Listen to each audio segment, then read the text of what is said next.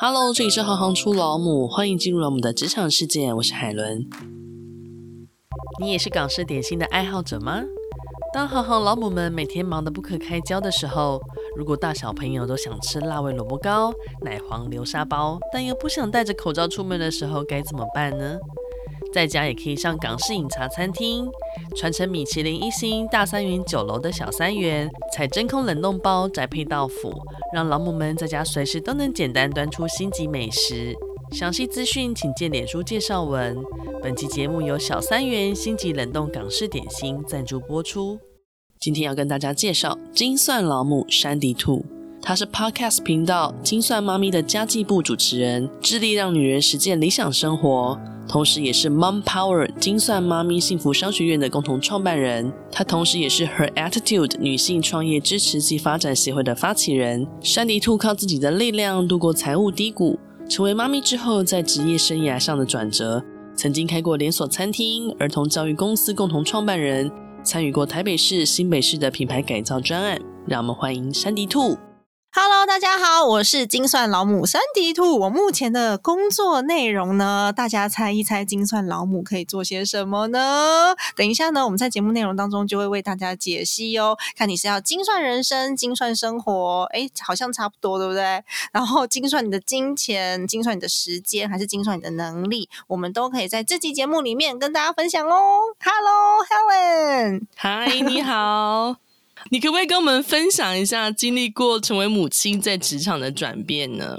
因为你会开始现在这个职业，是因为之前曾经财务到了低谷嘛？那到了现在，你可以成为精算老母，可不可以跟我们简单分享一下这段历程？回到十年前，然后就开始掉眼泪，没有啦。我现在想到已经不会难过了啦。就是因为曾经在高峰的时候就深深的跌落到低谷，然后当时就因为财务面临到一个困境嘛，然后我就在想说，到底这钱对我们来说意义到底是什么？那我后来呢，经历过三年的时间，我是把我自己逼到一个绝境，就我每天的账都是合的。我没有一天的账不合，然后我连信用卡的账都可以合，然后逼到自己逼到一个绝境之后，后来我发现，原来你想要心灵自由，不是只有有钱而已。我可以让我自己调试到很舒适的一个生活态度，然后呢，我精算我自己手上够使用的金钱，然后我我可以算出来每一个阶段我需要多少钱，其实这样就已经够了。那当时呢，为什么会？变成现在这个行业有点像是自己创造了一个职业吧，因为其实没有精算老母这个职业嘛，它就是我给我自己的一个定义。那是因为之前在新创公司工作，然后我也是共同创办人之一。那后来因为嗯，生了小孩的关系，所以没有办法在这么高度压力的产业里面冲锋陷阵。那当时呢，我就被转到了后勤单位。我那时候就在想说，哎，那我还能做些什么？于是我就开创了我自己另外一个新的可能。然后后来也离开了那个工作了。所以这个精算其实是你这段过程里面的。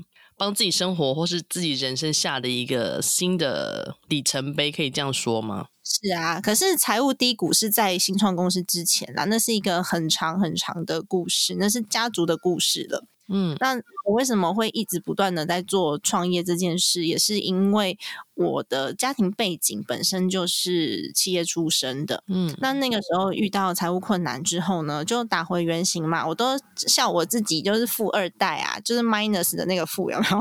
富二代。所以我我那时候想说我要找工作嘛，可是我什么都不会耶，我就是。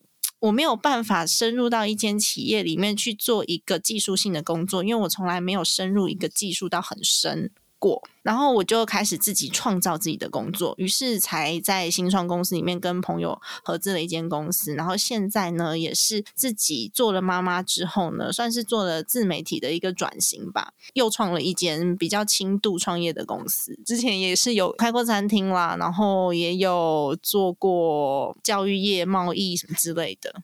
但其实你的履历还蛮洋洋洒洒的，那个很闲不下来的人。嗯。呃，因为其实你刚刚做了一些简单的论述，那如果说我们简单定义一下的话，你自己理解的所谓的精算是怎么一回事？那讲到财富面向或非关财富面向的话，你会怎么去定义精算这件事情？定义精算这件事情哦，因为其实我们人生都是有限的嘛。第一个就是我们的时间，然后再来是我们跟小孩相处的这个我们的经历，然后还有我们自己的综合的能力，还有我们对生活的态度。我觉得都是要好好的去把它盘整出来之后，那你要知道你自己到底。有了这些资源之后呢，你想要怎么样去运用？这就是我所谓的精算。当然，财富也是还蛮重要的一环。我现在在讲的这个“财富”两个字，讲的是金钱。但是呢，当我们讲到“财富”这两个字的时候，我们会想到的是，不只是一个数字。因为有些人，呃，应该说是蛮多的人，他会无限大的去追求一个财务数字。但是我们从来没有去想到这些财务数字的意义到底是什么？多少钱可以让你开心？我现在如果存一千万在你的户头里面，你可以开心很很久嘛？那你要拿这些钱做什么事情呢？还是就是昙花一现之后，哎，没有了，你就会再次的觉得自己很匮乏。所以通常在问到这个精算跟财富的时候，我都会想要让大家去想一想一下，你自己定义的财富是什么？那怎么样可以让你过得很开心，或是让你感觉到很幸福，而不是只有社会标准上面给你的那种就很富裕的感受，因为其实刚刚我在介绍我自己的时候，我曾经有讲过说，哦，我们家之前是一个企业，所以小时候感觉也是很富有。那我的新书快要出版了，正在印刷，自序里面我就有写到，我以前住在八十几平的房子里面，而且在蛮精华的地区。那我现在呢是二十平的房间，然后所有人都住在里面，而且房子是租的，但是心态上面我比以前快乐很多。那这是富有吗？是哪一种生活是你想要追求的？但是毕竟我们在追求人生的财富之前，必须要先让自己有财务安全的能力。所以其实为什么会从精算、从理财出发，就是因为希望大家都还是可以有走过这一段财务安全，然后帮自己建造一个安全网。对啊，不然我们没饭吃，然后小孩的学费也有问题，怎么可怎么可能会感觉到快乐？对啊，所以就是要精算啊。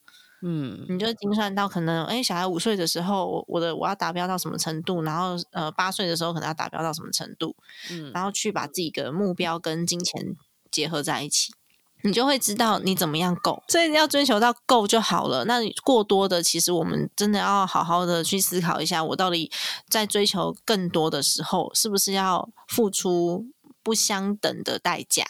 可是通常这样掐指一算下来，就会让人很心惊胆跳，哎，会不会？哎，不会。你自己在掐指一算的过程当中，因为如果你真的有在做财务规划跟投资的话，就是复利真的可以帮忙很大。嗯。对，所以你一定要算，没有算不知道，没有算你会觉得很害怕。那有的时候算完以后啊，你就会发现我好像没那么穷，因为我们有很多是少算进去的东西，例如说我们从来没有去看过，像我们的劳工退休金里面还有多少钱，那都是钱啊。然后我们也没有，我好像没看过，我知道有一笔钱在那边，嗯，那一定有几十万，我们这年纪都有。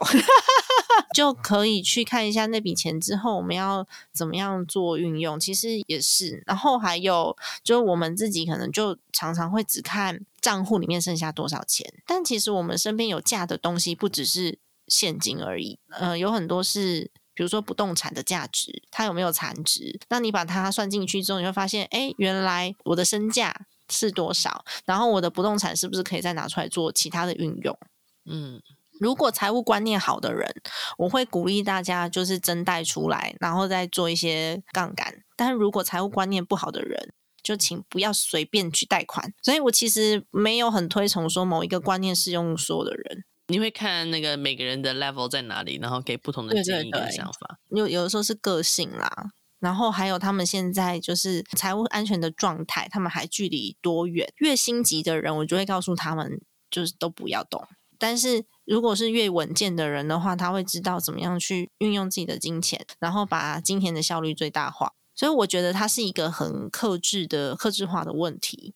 嗯，然后一定需要一些陪伴。然后，所以我后来才跟 Laura 一起做了那个呃好错的这个理财规划师的这样子的课程。嗯。不然我现在也可以告诉大家，你就是要去把那个房屋的增贷贷出来。你看现在的利率才一点三，一般人都可以贷到一点三，那你随便一个投资四趴五趴，那是不是贷出来的钱再加上通货膨胀，哇，你赚十几趴呢？这我也会讲啊，但是 但是我们要不要而已。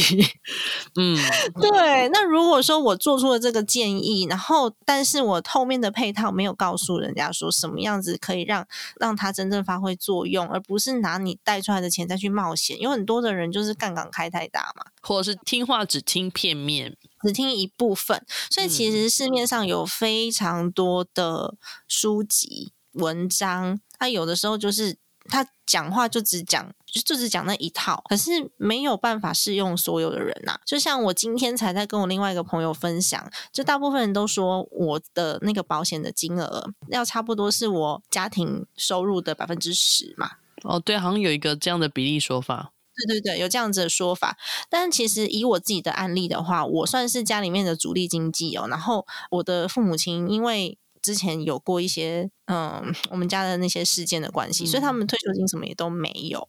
嗯，然后还有一些其他的问题嘛，还有公公婆婆，再加上房子现在也是租的，我有小孩，嗯、所以我掐指一算，我跟我先生如果说只用我们年收入百分之十来做保险规划的话，万一我们生病了，那理赔的金额理赔下来不够这一大家子活诶。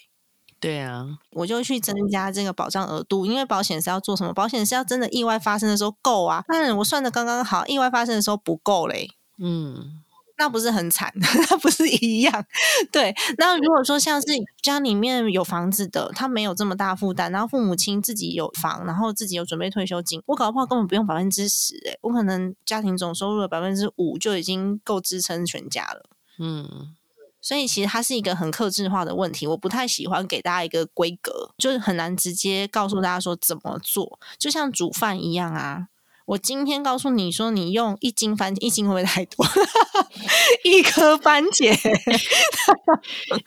然后六百公克。我用一颗番茄去煮意大利面，可是那一颗番茄，如果你自己不会调味的话，它就有酸、有甜、有季节上的差别，然后还有品种上的差别。那颗番茄味道本身就不一样。我可以给你这个食谱，但是你们煮出来一定是不同的。那如果说，实际回归到所谓的职业上的话，你有没有曾经做过什么样后悔的选择，或是失败的选择呢？我自己在经历那一段就是比较辛苦的时候，我真的是早上起床啊，就枕头是湿的，然后我知道我在哭，但是我不知道我哭什么，就是那个是压力留下来的。这句话大家讲烂了，可是你真的要体会过，你才会有感。就是所有的失败都是养分，所以我现在做很多决策，可能看起来哎速度很快，或者是我立刻就可以做出决定，这是因为我之前做错过，所以我可以看起来好像很轻松，但事实上之前付出的这些都是呃，应该是说我之前曾经有过的失败，现在再回头看，我都会觉得还好，我是年轻的时候做错的。那些都是学费啊！真的，我那个时候的学习才会造就现在的我。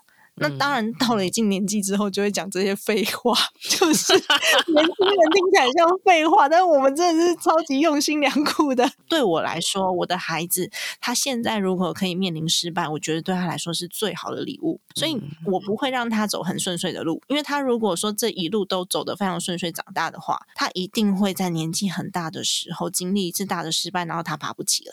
那母亲这个角色在职场上曾经带给你来。带来的互相的影响是什么呢？母亲这个角色就让我差点失去工作，没有啦。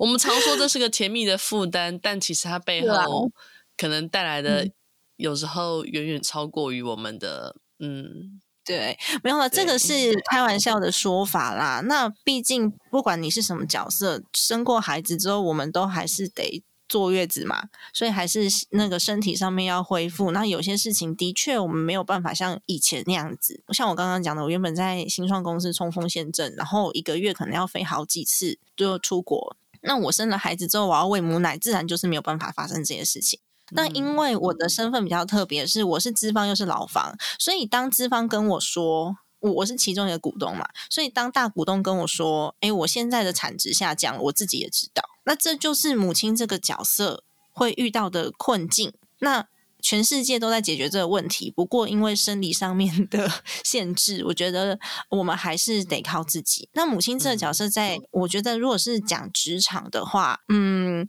在职场上面带来的影响哦，应该是说当了母亲之后，如果我们再重新回去看待工作，我们会觉得我们的效率变得超高的，因为 小朋友的突发状况，然后还有我觉得抗压性会变高，嗯，尤其是耐性也会变好哦。因为小朋友，我们自己的孩子，我们对他会用极高的耐心，然后当然这个时候也培养了自己。然后我觉得我们就像钢铁妈咪一样，就什么的什么困难来了，都要让自己很镇定，有办法去处理事情，用平常心去面对。然后还有沟通协调也会变得蛮好的。我所谓沟通协调，是我们现在妈妈都很用功，有没有？我们都会去看一些什么萨提尔啊，然后看一些阿德勒啊这种书籍，嗯、然后你就会发现，我们的角色可能是太太，可能是妈妈，然后可能是媳妇。好了，我们在阅读这些所谓的育儿知识的同时，我们也是增加了自己的协调性。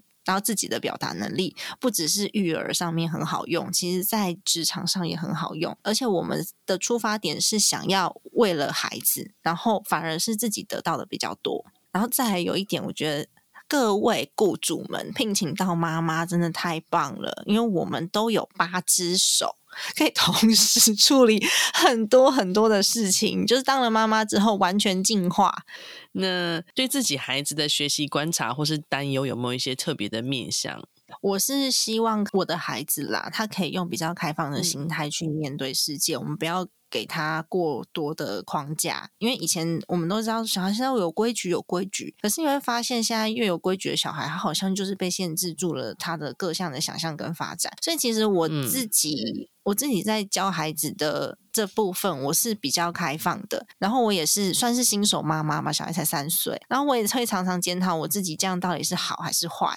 因为我怕说，哎，我太放纵他了，然后让他就是无法无天。所以其实我常常不断的在跟小孩沟通，我希望他可以学到自己有解决问题跟发现问题的能力。因为我没有办法给他一个特别的技术，然后我告诉他说，哎，你这个技术可以吃一辈子。现在没有这回事了。那当然，如果说是理财方面的话呢，以前我们的爸爸妈妈都会一直不断的叫我们赚钱、赚钱、赚钱。那他从来没有教我们怎么样去管你手上现在有的钱。不过现在的金钱观跟过去也是差异性蛮大的，然后我都会跟我的学员分享。价值才是我们应该要我们下决策第一个要考虑的。那第二个要考虑的是，我买这个价值，我到底有没有这个预算？因为我总不能一直超支，然后买我觉得 很有价值的东西嘛。因为我如果诶预算合，然后我又可以让我自己生活过得很好，那其实就是一个很好的决定。我也会这样子去教我的孩子。那当然，我第一个会先先教他什么叫做储蓄，什么叫做付出。所以其实我也有在。呃，帮我的孩子做公益活动，因为我希望他以后可以体会到这个世界上有很多需要帮助的人，然后他其实是很幸福的。所以回过头来，他要知道珍惜跟感恩这些东西，对我来说都是理财教育的一环，因为这些东西影响到他之后怎么用钱，然后他判断任何的。费用跟支出的选项都会在他的价值观当中体现，跟他的金钱观。这样子的观念也可以同理可证到青少年身上吗？我觉得可以耶，但是青少年要比较 用力一点的，嗯、用力一点的去带领，就是看你基础打得好不好嘛。如果是基础打得很好的话，我觉得青少年可以开始跟他们讲一些，就是现在市场上比较会讲的技术面的东西，比如说哦复利啊，或者是投资啊这种运用，然后也可以告诉他们呃金钱的分配跟预算。但是如果说基础打不好的话，就先教他们如何去理财复利，然后可以钱滚钱，反而有可能会让他们觉得。嗯，那我不要工作啊，我就投资好了，对不对？但这个是有顺序的，他们已经知道说我为什么要工作，为什么要赚钱，然后这个世界是怎么运作的。其实到青少年的时候，我们就可以进阶了。嗯，但如果没有的话，请从头开始。谢谢你，不会。感谢山迪兔今天的分享。精算老母这职业跟你想象的是否相同？人生中该精算的不止财务，更多无形的资源也是非常宝贵的资产。重点是清楚你自己想要的，才会感到幸福。